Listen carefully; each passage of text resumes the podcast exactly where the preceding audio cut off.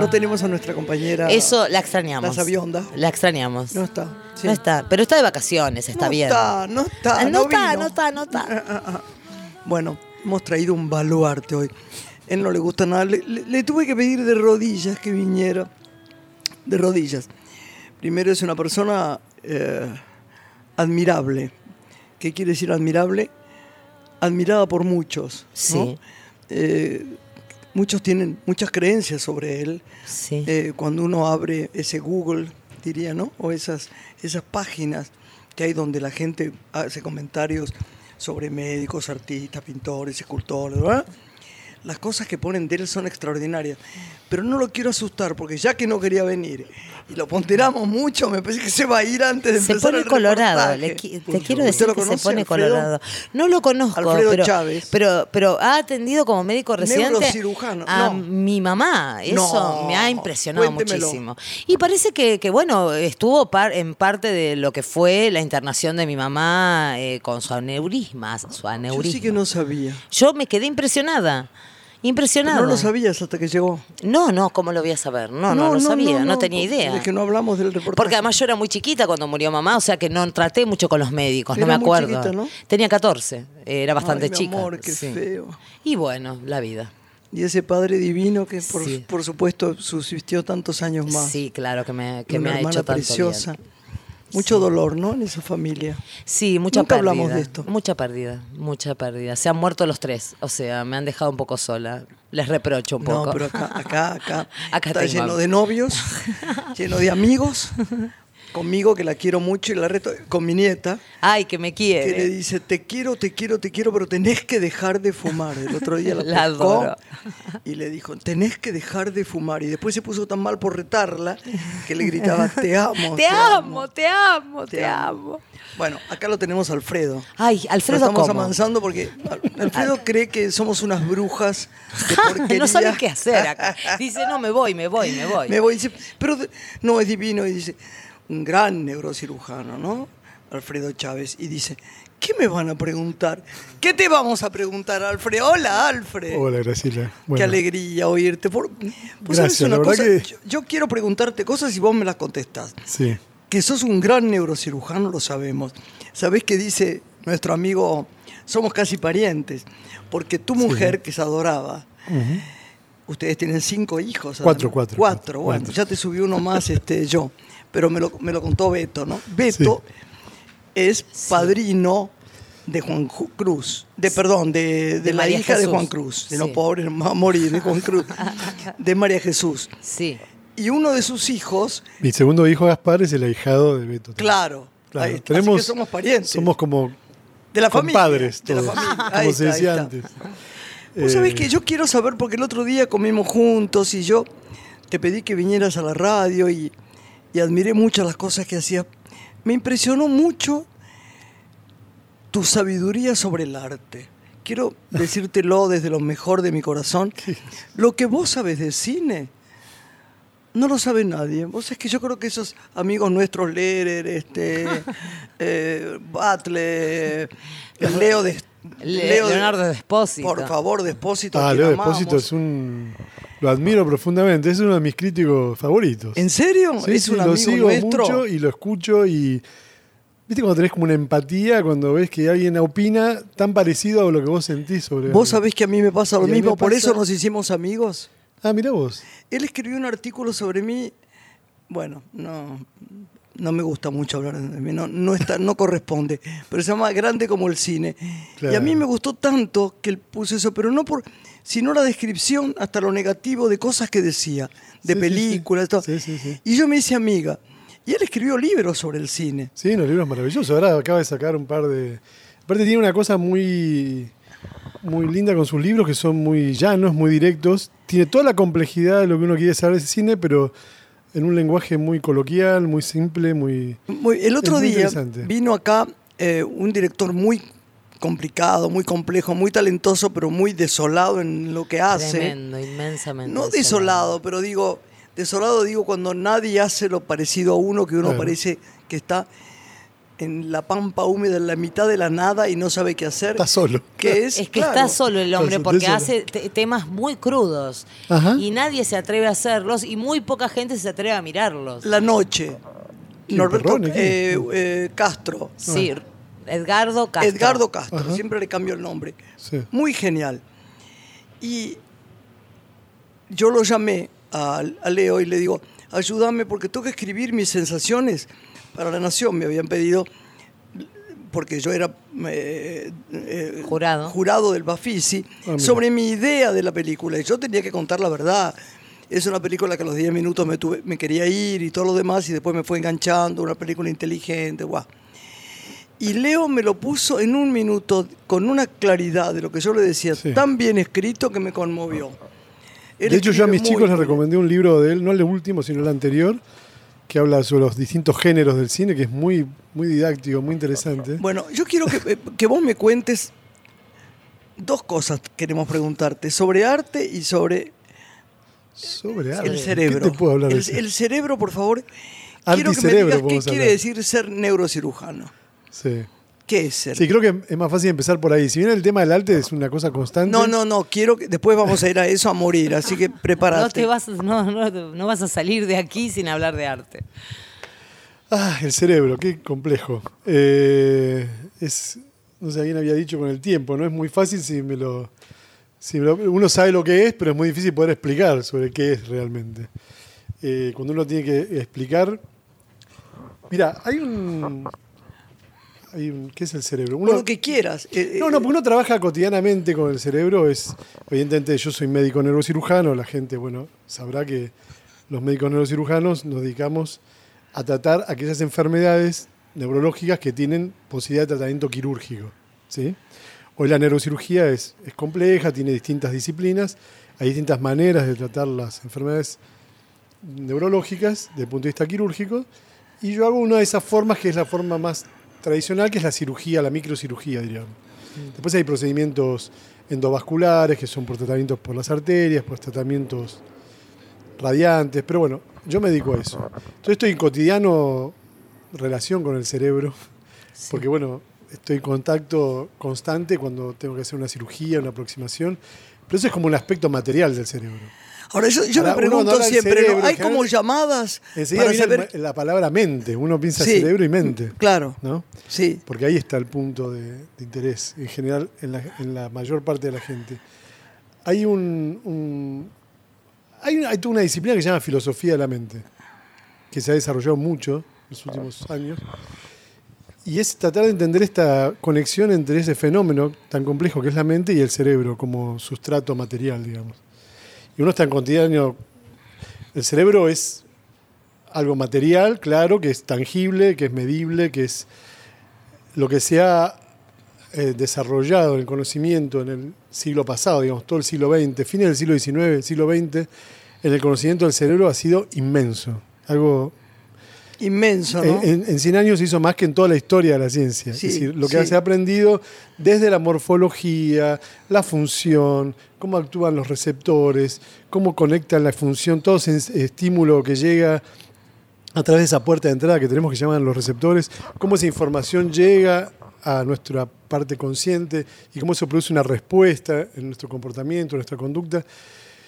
Eh, se llegó a, a estructuras macroscópicas, microscópicas, ultramicroscópicas, biología molecular, eh, química. Está Es muy tanto, desarrollado. Claro, es inmenso. Claro, y eso, hay un, estos filósofo este que te decía, que se llama David Chalmers, él divide a este proceso como un, él los divide en inglés, lo dice, los, él es australiano, y habla de los easy problems y los hard problems. Sí, el easy problem sería el fácil, el problema Claro, fácil, fácil entre comillas, porque Sí. fácil no tiene nada, no es trivial, llevó muchos años conocerlo, es entender todos estos mecanismos de conducción y de cómo llega un estímulo, cómo entra al receptor, cómo es conducido por los nervios, llega al cerebro, se produce una elaboración de una respuesta y cómo eso produce una respuesta y un cambio, un comportamiento, una conducta. Eso es lo, lo fácil, digamos, entre comillas.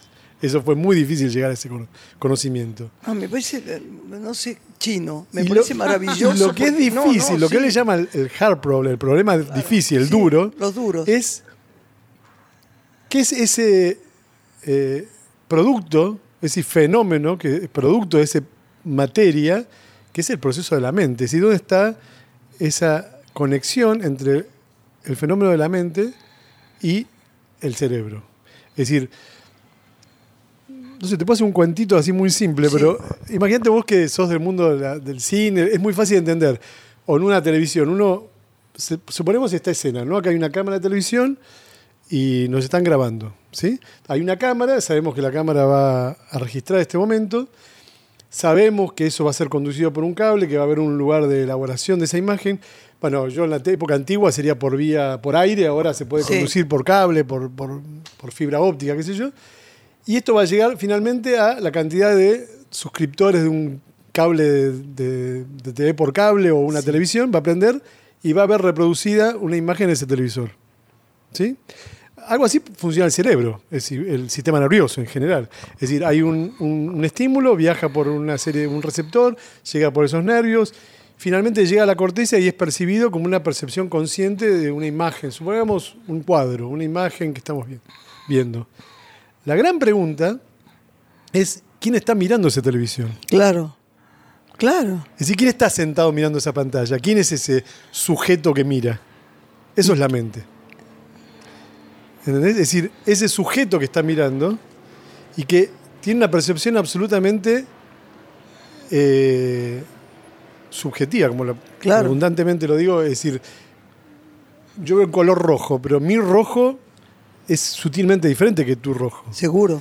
mi dolor va a ser diferente de tu dolor. El frío que yo siento, que estamos en una reunión y típico, alguien dice, ¿qué frío hace? Otro dice, ah, ¿te parece? A mí no me parece. No, no hace Sí. frío. Es decir, hay una percepción diferente, hay una valoración subjetiva de ese estímulo diferente. Eso es lo que pasa en el proceso de la mente. Y ese puente que existe entre esa materia, que es el cerebro, y ese fenómeno, que es el proceso de la mente, es la gran incógnita.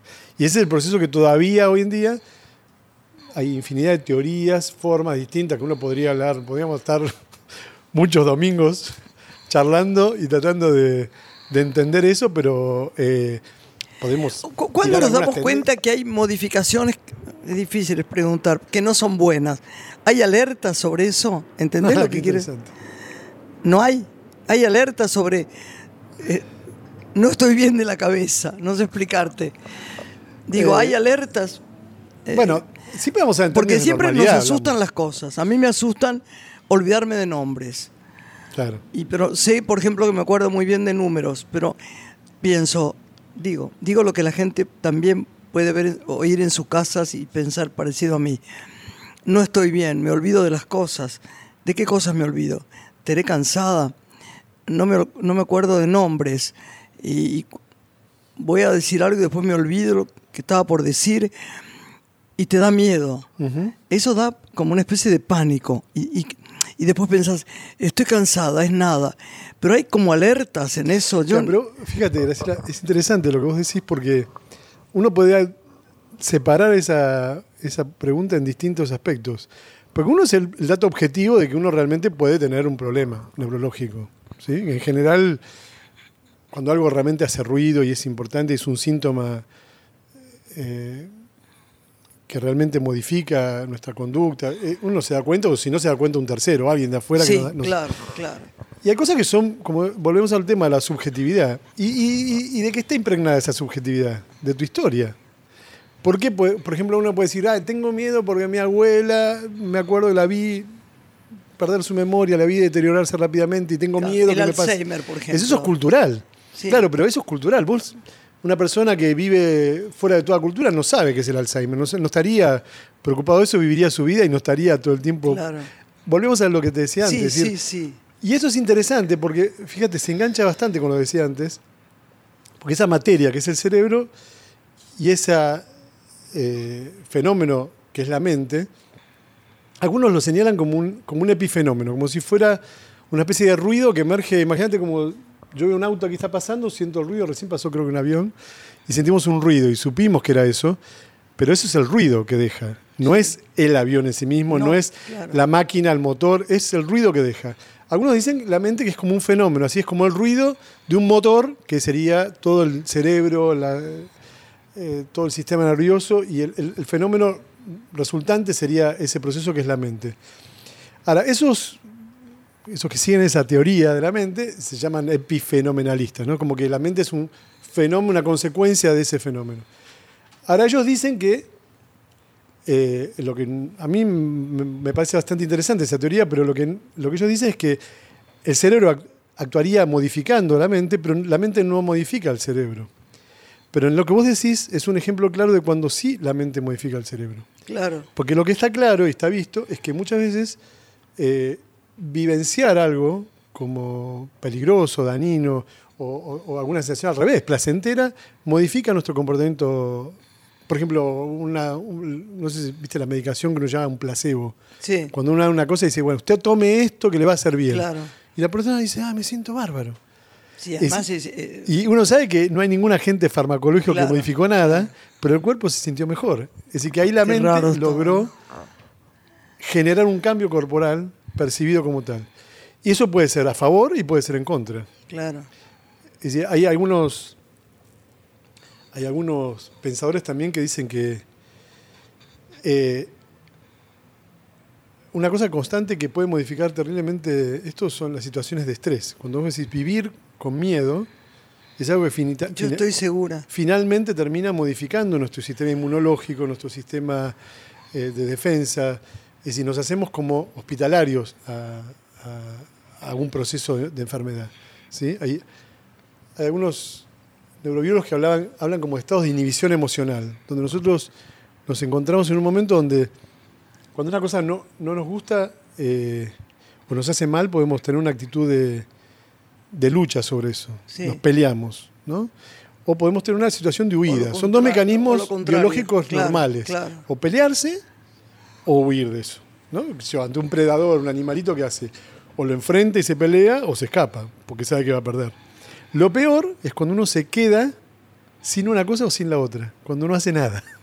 Cuando queda inhibido Eso es lo más emocionalmente. duro, tal vez. Claro, y eso es lo que genera una serie de cambios internos, químicos, aumento de las- lo, lo que llaman la- los, los esteroides en sangre, la- nuestras corticoides internos, Sí. que van generando un, un- un mecanismo de estrés. Y eso produce cambios cardiovasculares, cambios digestivos, en la presión, en la- el metabolismo del Y azúcar. además todo, en el fondo casi te parece subjetivo.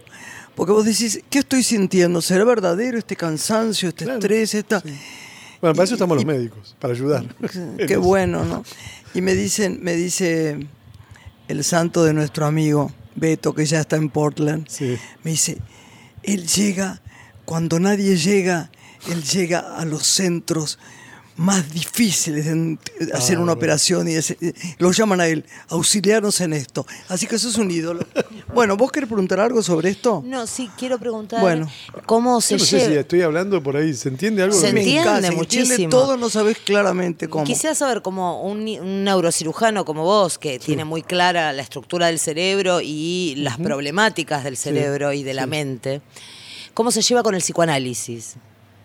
Ah, muy bien, mira, Qué buena No, es pregunta. Hoy estábamos hablando antes de que llegara psicoanalista. dentro de mis actividades, Sí. yo soy docente de, de la Universidad de Buenos Aires y soy justamente profesor de neurofisiología en la Facultad de Psicología. Ah, mira. Así que lidio cotidianamente con estudiantes de psicología. Sí.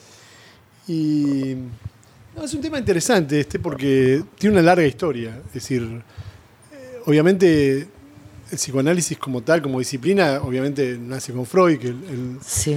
es el, padre de la disciplina, y en un momento donde, bueno, estamos hablando de este cambio, que hablo de estos 100 años de cambio de- de- del entendimiento del cerebro, cuando Freud eh, desarrolla toda la teoría psicoanalítica, eh, el conocimiento neurológico profundo que había era todavía muy incipiente. Claro. Es decir, no es la neurología, ni la neuroquímica, la neurobiología, ni los fármacos, no existía la, la psicofarmacología. Claro. Es decir, era otro mundo, era otro mundo. Y él tiene modelos, el aparato psíquico, su modelo de aparato psíquico, el modelo que hace sobre la interpretación de los sueños y demás, que son maravillosos, son...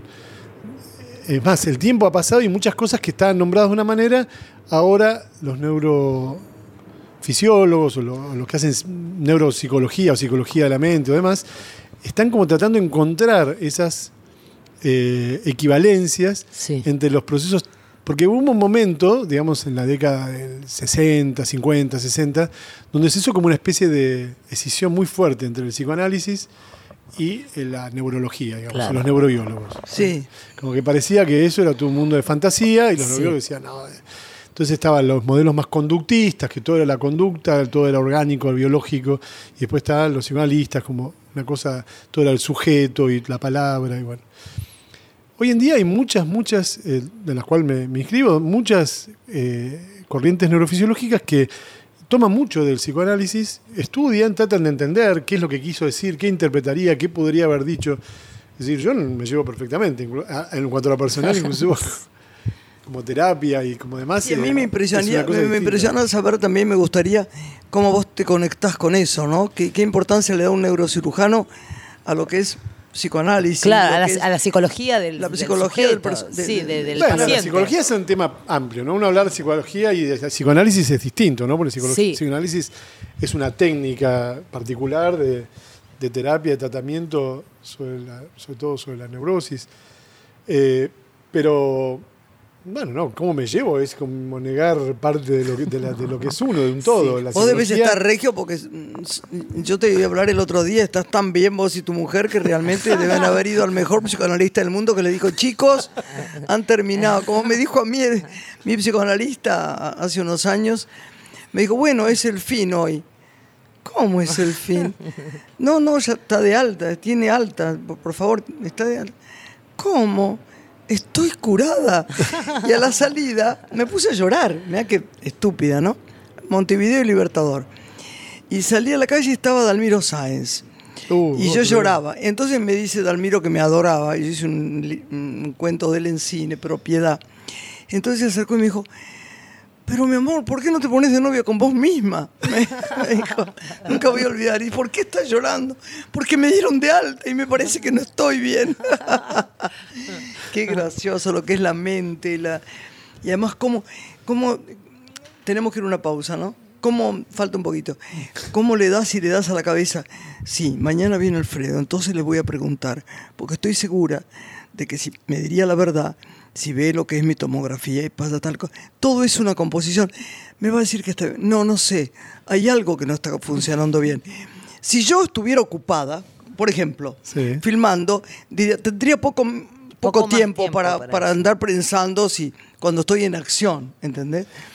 Bueno, fíjate que Uno bueno, es muy claro, peligrosa supuesto, el la trabajo, mente, el trabajo ¿sabes? es La sabido, mente ¿no? es muy peligrosa. Esto es cosa de abuelas, ¿no? El trabajo es salud, el trabajo Claro, es... pero además la mente es muy peligrosa. Claro que es peligroso. Es muy peligrosa. Es lo que, es muy eso es lo que te mentirosa. decía, la, la mente eh, termina haciendo como una, una reentrada de señales que producen eh, cambios. De hecho, bueno, eh, hay fenómenos, por eso te decía el tema cultural, hay, hay cosas culturales que también nos influyen. Es decir, el, por supuesto que nadie va a estar en contra de la medicina preventiva y, y del saber sobre un montón de procesos fisiológicos y demás para la medicina preventiva y demás.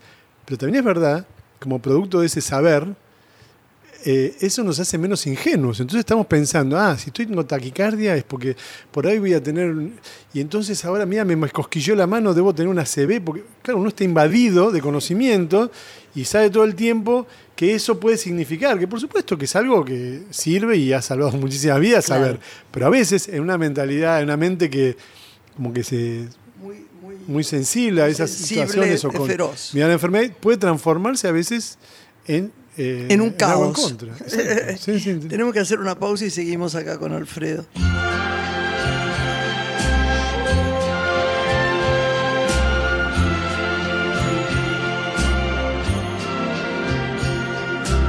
Strangers in the night, exchanging glances, wandering in the night. What were the chances we'd be sharing love before the night was through? Something in your eyes was so inviting, something in your smile was so exciting, something in my heart told me I must have you. Strangers in the night. Two lonely people, we were strangers in the night. Up to the moment when we said our first hello, little did we know. Love was just a glance away, a warm embracing dance away. And ever since that night, we've been together, lovers at first sight.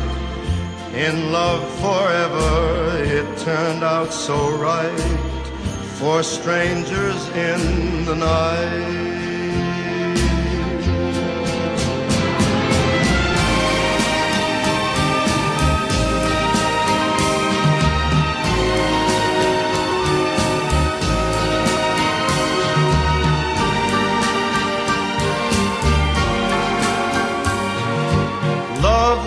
Just a glance away, a warm embracing dance away. Ever since that night, we've been together, lovers at first sight. In love forever, it turned out so right for strangers in the night.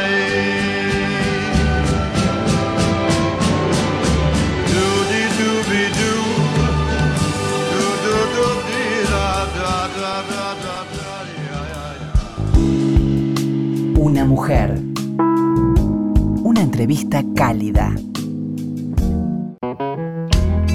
Una voz muy especial está en Nacional. Graciela Borges. Una mujer. Someday I'll wish upon a star and wake up where the clouds are far behind Bueno, seguimos acá charlando y charlando con música y sin música y lo que fuera. ¿Qué le quiere preguntar No, Alfredo de- Chávez? sobre lo que estábamos hablando en el Nuestro bloque gran anterior. neurocirujano. Ay, pero por favor, y además qué buen mozo que es. Qué buen mozo. Su mujer, que es divina, tiene la cara con los huesos más lindos que yo haya visto en mi vida. Tiene un charme. Y es una. Es tan distendida tu mujer, ¿no? Sí. Tan- es es eh, jueza. Mi mujer es jueza, sí. Sí. Pero ella se va a enojar mucho si hablo de No le importa. Pero es divina, ¿no? Sí, es ha hecho cosas Sí, preciosas, aparte de tener cuatro hijos divinos. Sí. Pero pregúntele eso porque yo quiero ir al arte. eh, No, está bien, está bien, nos apuramos. No, no, no, no, mi pregunta que tenía que ver con esto, de cómo eh, los eh, ahora los pacientes googlean la información y se asustan, se automedican. O sea, qué Es peligroso eso. es eso para un médico. O sea, el médico, ¿cómo, cómo, cómo, qué Sí, le para el médico y para el mismo Para paciente. el a veces se ahorra. sí. Yo siempre le digo a los pacientes: mire, el problema es que la computadora no le contesta, no le va a contestar. Porque Sí. el problema es que uno tira una pregunta, le da una respuesta, pero no está la contrapregunta. No, pero la asustan bastante las cosas que ponen en Google, Y chicos, claro. eh, porque yo lo puse por una enfermedad de una persona de familia muy que yo he amado mucho y que se ha partido. Y, y era, no solo no era verdad, digo, era tal la exageración y la- el lugar común de lo que vos creías que ya tenías esa enfermedad. Sí. No, no, por supuesto. Aparte, bueno, imagínate que eh, los tratamientos, bueno, es infinito. Obviamente que no hay...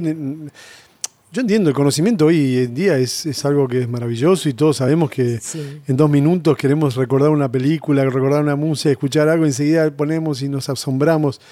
Pero el tema médico realmente es peligroso y aparte hay otro tema, es que los lugares no están para nada categorizados, no hay ningún grado de jerarquía en cuanto a la seriedad o la importancia de la respuesta que uno le dan, porque uno no es que tiene un, viste, como un etiquetado que dice esto válido, esto está Claro, chequeado. claro, claro. Es decir, a veces la persona se engancha con una, una, una descripción que, no, sí, es, es peligroso, realmente. es Y te llegan pacientes con Sí, muchas veces. algo- es una cosa que tenemos que hablar cotidianamente, hablar de, "Uy, no, perdóname, pero yo ya miré y abrí el sobre y lo googleé y, y algunos vienen, pero qué pena, ¿por qué no me llamó? ¿Por qué no me vino a ver antes? No, bueno, pero no, es que no podía adelantarlo porque...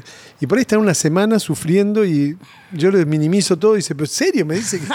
es verdad, es verdad que no es tan grave. Y bueno, a veces obviamente calma, hasta al revés, que Sí, yo a veces claro. al revés, a veces más grave de lo que cree que es, pero, Claro. pero es muy común eso, sí, te sí. sí. calma, fíjate, un gran médico te calma.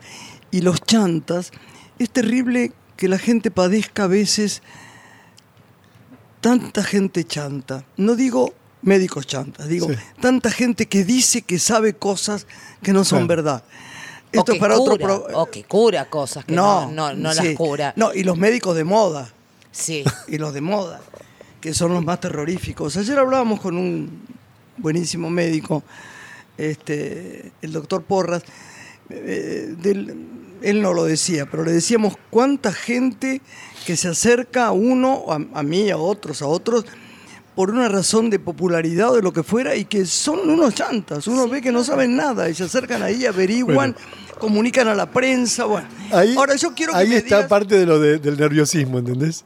Uno, yo te adoro y por eso es que estamos acá y, Bueno, y pero me es encanta. otra cosa, yo pero no uno siempre tiene para- miedo a, a farandulizarse, ponerse a Claro, charlar. no, Parece no. que uno está acá hablando. ¿sabés Yo estoy acá qué- como amigo de Graciela? Borges. Alfred. Que aparte soy neurocirujano y. Oíme, pero ¿sabes qué bueno, Alfred?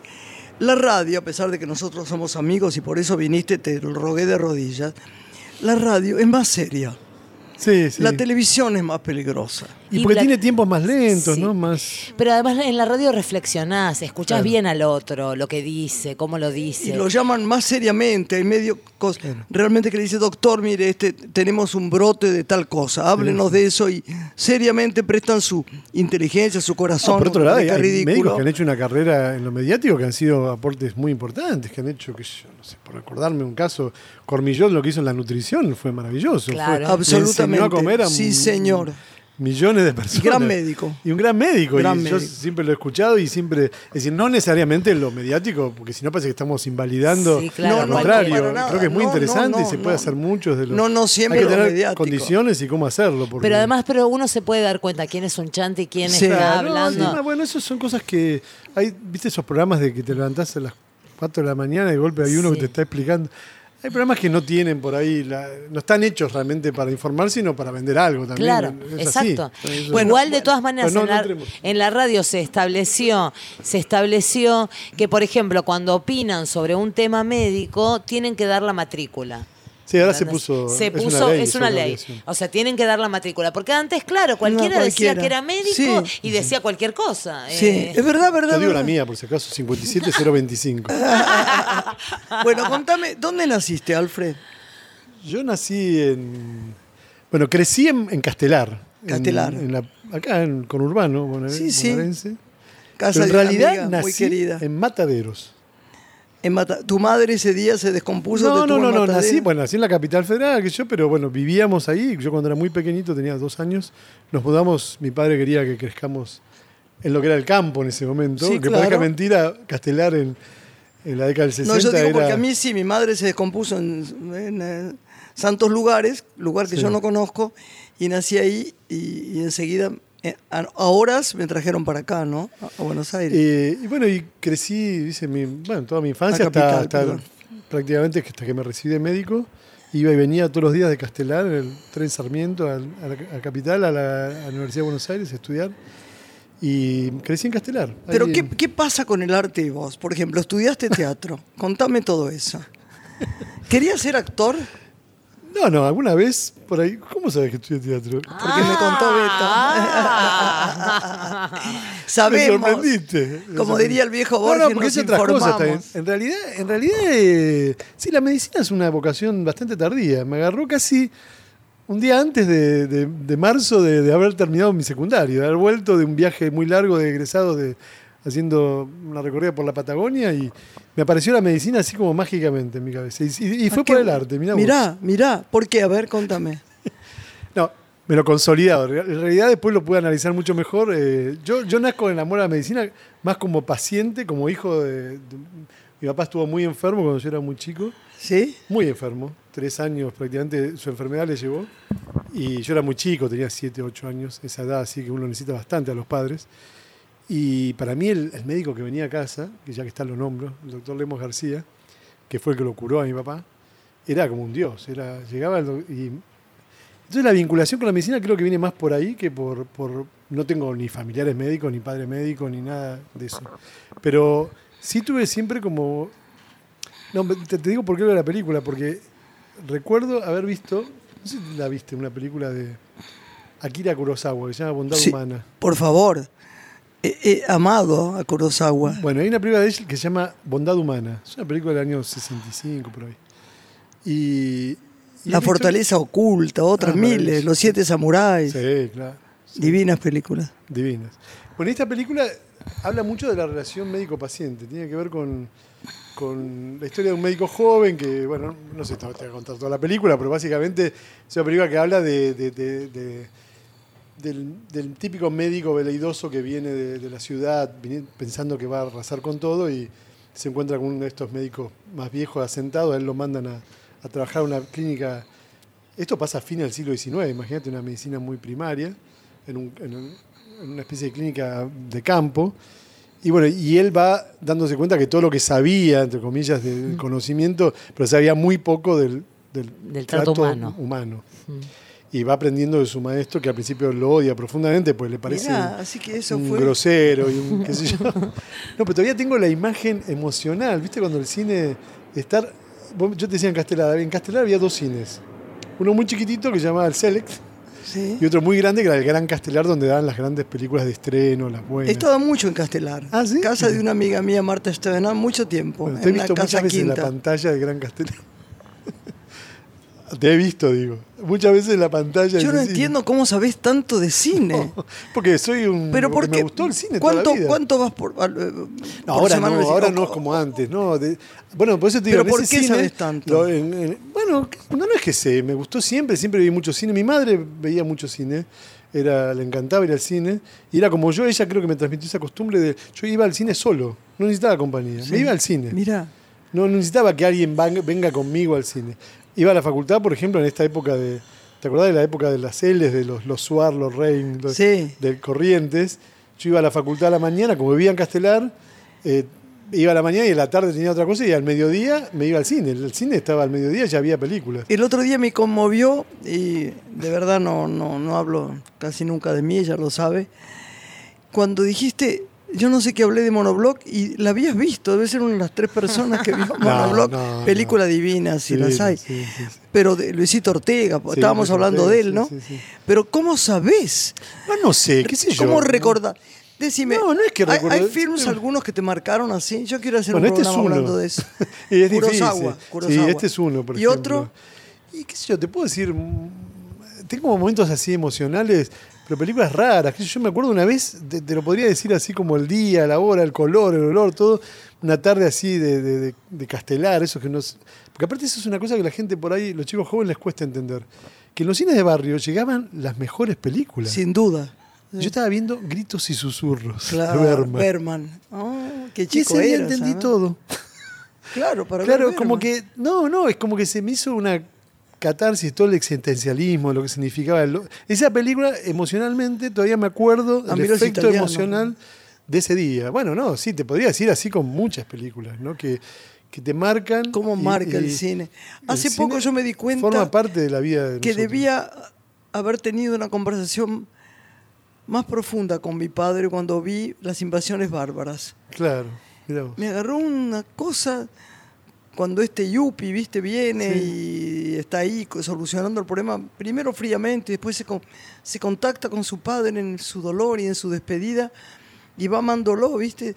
Dije, uy, cómo se conectó hasta el final, ¿no? Sentí que tendría que haber hecho más cosas para haberme conectado más con él, ¿no? Y me, me cómo marca el cine, ¿no? Es una cosa... Sí, sí, o de chicos, qué sé yo, las, las musicales, las comedias, las comedias. eh.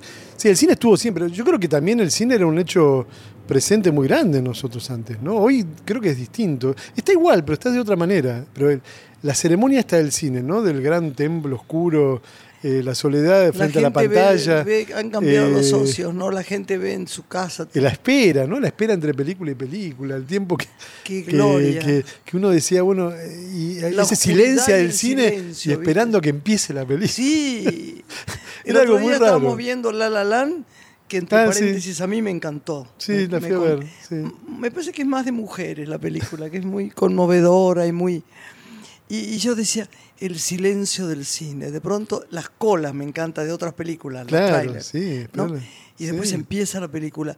No es lo mismo que estar frente a una gran televisor en tu casa, aunque No, fuera no, enorme. no, aunque uno y sabe que uno lo utiliza, está. eso también ha caído en llegar a eso por, porque a veces quiere ver películas viejas que no están, o porque.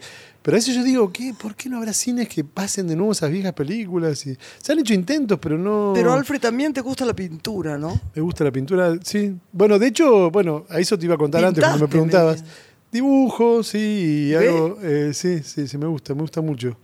Eh, en realidad, por eso te decía, antes de decidir ser médico, yo hacía escultura en Buenos Aires. En Castelar había un, esqui- mirá. un escultor que se llama Baliati, que era un gran escultor y fui mucho tiempo a su taller y mi, mi idea era agarrar por el lado del arte, la filosofía.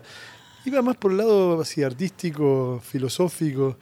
Y de golpe hubo tres o cuatro cosas así que leí también un libro que me conmovió mucho que fue la, una, una biografía del doctor Schweitzer, ¿se acuerdan? No sé si Sí, había claro. sido había sido premio Nobel de la Paz, había ido a África a trabajar sobre Lambaré, sobre chicos.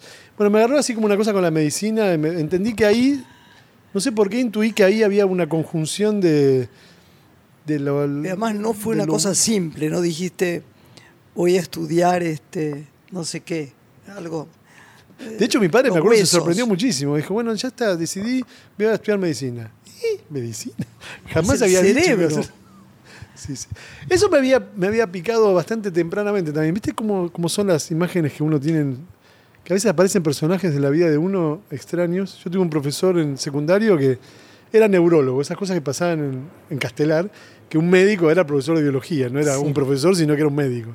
El tipo era neurólogo y por supuesto todo el año de biología lo que habló todo el tiempo fue De cerebro. neurología. Claro, no hablaba otra cosa más de lo que él lo apasionaba. Sí. Y me transmitió un apasionamiento terrible. Es decir, ves, son cositas, vos me decís por qué y está ¿Vos, eso. vos sabés que lo que vos haces es una de las cosas que menos entiende la gente?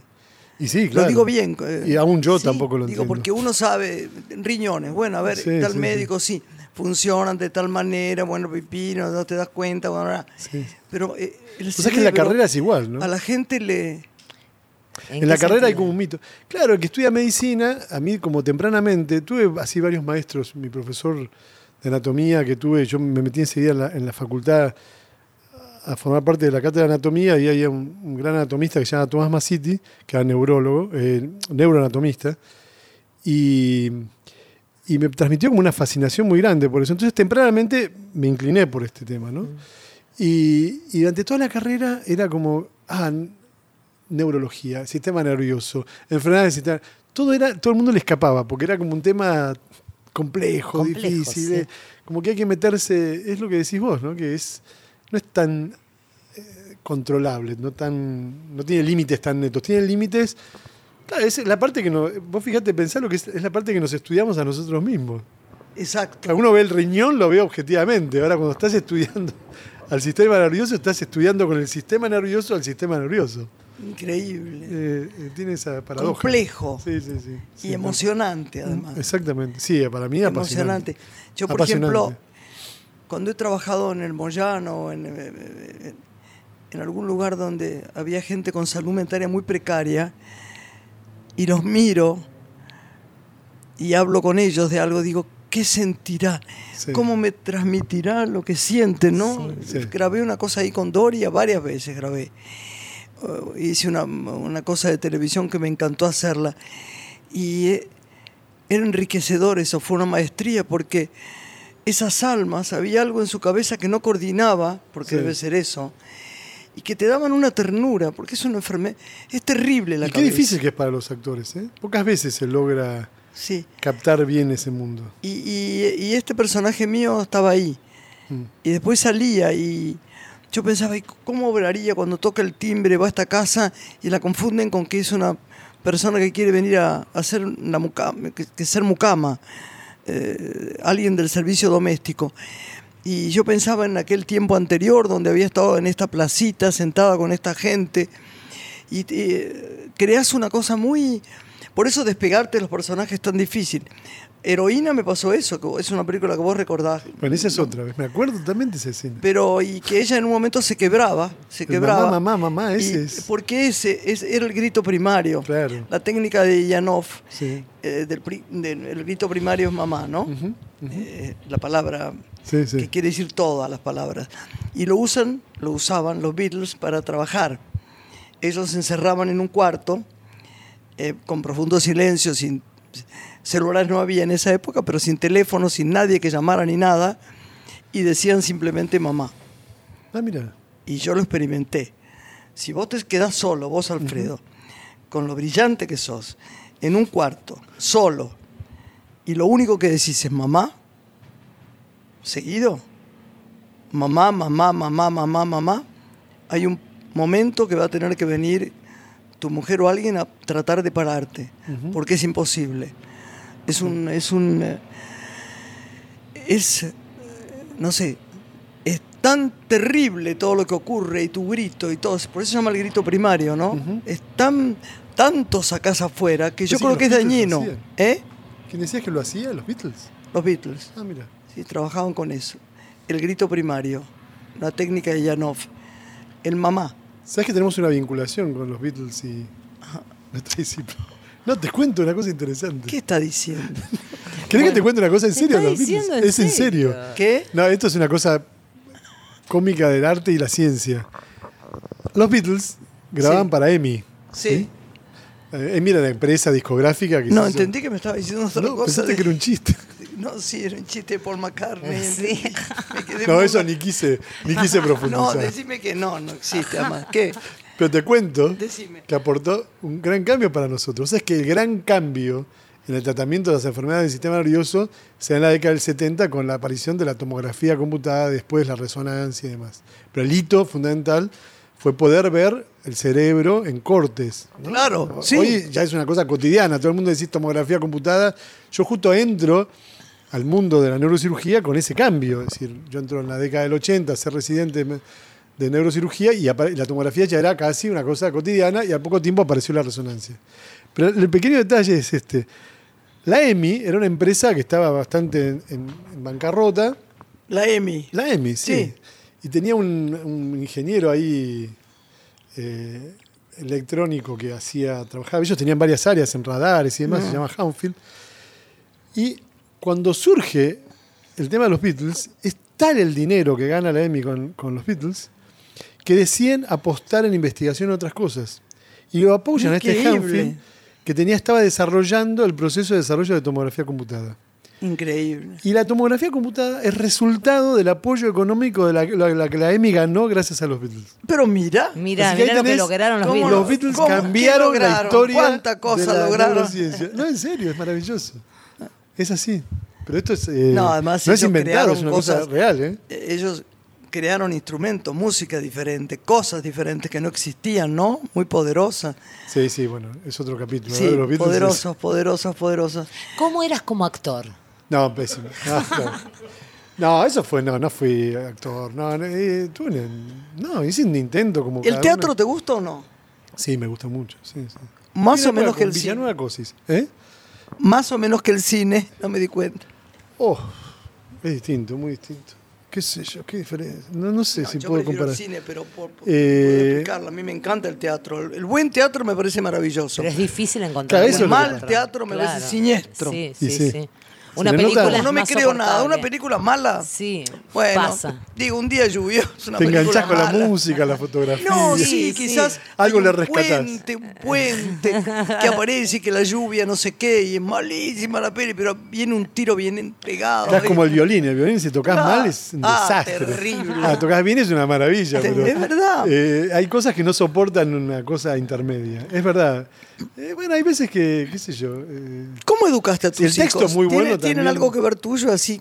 ¿Van a ser alguno tus seguidores o no? en la medicina, bueno, tengo mi hijo mayor, Fidel, Sí, eh, está estudiando biología. qué buen nombre. Es decir, que ya está dentro del mundo, digamos, de la ciencia. Bien. Está estudiando eh, biología, pero también es un fanático del cine. Mira, Es un muy buen escritor, escribe. bien, me tenés que Le gusta mucho escribir. Eh, tiene mucha sensibilidad. Después eh, bueno, Gaspar está más para el lado de la madre, está haciendo abogacía. Muy deportista. Tenemos que invitarle a esa mujer, pero no va a venir. Por ahí un día la convencé, puede ser. Es muy Sí, interesante. la Charla de mujeres. ¿Tenés- ¿Preguntarías algo, Soli, que viniste de visita? ¿Vos que los querés? ¿Te quedó algo en el tintero? Quería preguntar sobre los sueños. El Uf. cerebro, la mente, los Ah, yo también. el Nos, que- dormir, nos ¿no? Queda poco tiempo, pero podemos hablar de eso. Los sueños. Ah, qué difícil, otro tema. En dos minutos. En dos minutos. El sueño, el sueño. Eh, bueno, es obviamente un hecho absolutamente fisiológico y necesario, imprescindible. Si no te volvés Es loco, como la propaganda de los colchones, ¿no? Que te venden la tercera parte de la vida, estamos durmiendo, ¿no? Eh, es decir, lo que se conoce claramente hoy del sueño es como sea una serie de procesos reparadores a nivel del cerebro y todos los procesos de consolidación, de los procesos de memoria, se dan durante, durante el sueño. Ahora, hablar de sueño es tan complejo porque tiene aspectos, no por nada la literatura, el arte, la, la música, todo habla, los sueños es un mundo, es como si fuera un lugar donde, más específicamente en, un momento del sueño que es donde se da la actividad onírica, ¿no? lo que nosotros llamamos soñar, pues dormimos mucho tiempo y algunos momentos durante el dormir tenemos esa actividad onírica. Eh, pero es un hecho imprescindible, necesario para consolidar todos los procesos cotidianos de memoria. Eh, sin dormir no se puede claramente... Pero eh, vos decís de lo que uno sueña, porque algunos psicoanalistas te dicen, dígame lo que usted soñó, si Sí, se acuerda. Y otros dicen, no juzgue a los sueños. Claro. No juzgue Es una controversia, sueños. es un tema complejo. Es raro. Eh, sobre el valor interpretativo de los sueños. Eh, Hoy en día ves, de nuevo, a la pregunta que me habías dicho antes de la relación psicoanálisis, Sí. hoy en día hay como un proceso, lo voy a decir muy simple, porque sé que estamos como... Hay como un proceso de, tener en cuenta que tiene, tiene importancia el valor interpretativo de los sueños, en tanto durante el sueño nosotros de alguna manera, lo digo muy metafóricamente, pero decidimos qué es aquello que vamos a consolidar, qué es aquello que vamos a recordar. Es como si uno tuviera la capacidad de poder decir, por en realidad la mayor parte de nuestras experiencias están condenadas a ser olvidadas y algunas las, las guardamos. Bueno, ¿por qué guardamos unas u otras? Es un proceso absolutamente misterioso. Y por eso el valor interpretativo del sueño tiene que ver porque de alguna manera uno está interpretando qué es lo que uno está consolidando de alguna manera. Bueno, tenemos la desgracia de tener Ay, que no irnos, porque nos quedemos, ¿no? Ay, Siete horas. ¿Vas a venir otro día o te aburrimos mucho? No, la verdad que me lo hiciste muy fácil. Mira, sos buen mozo, divino, amoroso. Pero eso en la radio no se ve. Bueno, sí, pero la gente sabe, googlea ahora. googlea y ve las fotos. Y vamos a subir fotos tuyas además. Te queremos, Alfred. Un beso a tu mujer. Bueno, divina. muchas gracias. eh, Me hicieron sentir muy Gracias bien. por venir. El otro día pasé una noche divina. Creo que eso es jactancia mía. Poca gente sabe de mi cine tanto como vos, lo cual me conmovió profundamente. Eso es un mérito tuyo, no mío. Nuestra enana Carlita, el, el pequeño acá, mi, nuestro pequeño gigante, y yo te damos las gracias porque nos No, gracias encantó. Soli que vino de visita. Muchas gracias, Alfred. Bueno. No solo sos un genio como neurocirujano, sino como persona sos divino. Gracias, eh. Gracias, eh, gracias. bendiciones. Me sentí muy bien. Chao. Gracias, hasta la próxima. Hasta la Adiós. próxima. Una mujer con sombrero, como un cuadro del viejo Chagall, corrompiéndose al centro del miedo y yo, que no soy bueno, me puse a llorar. Pero entonces lloraba por mí y ahora lloro por verla morir. Pero entonces lloraba por mí y ahora lloro por verla morir.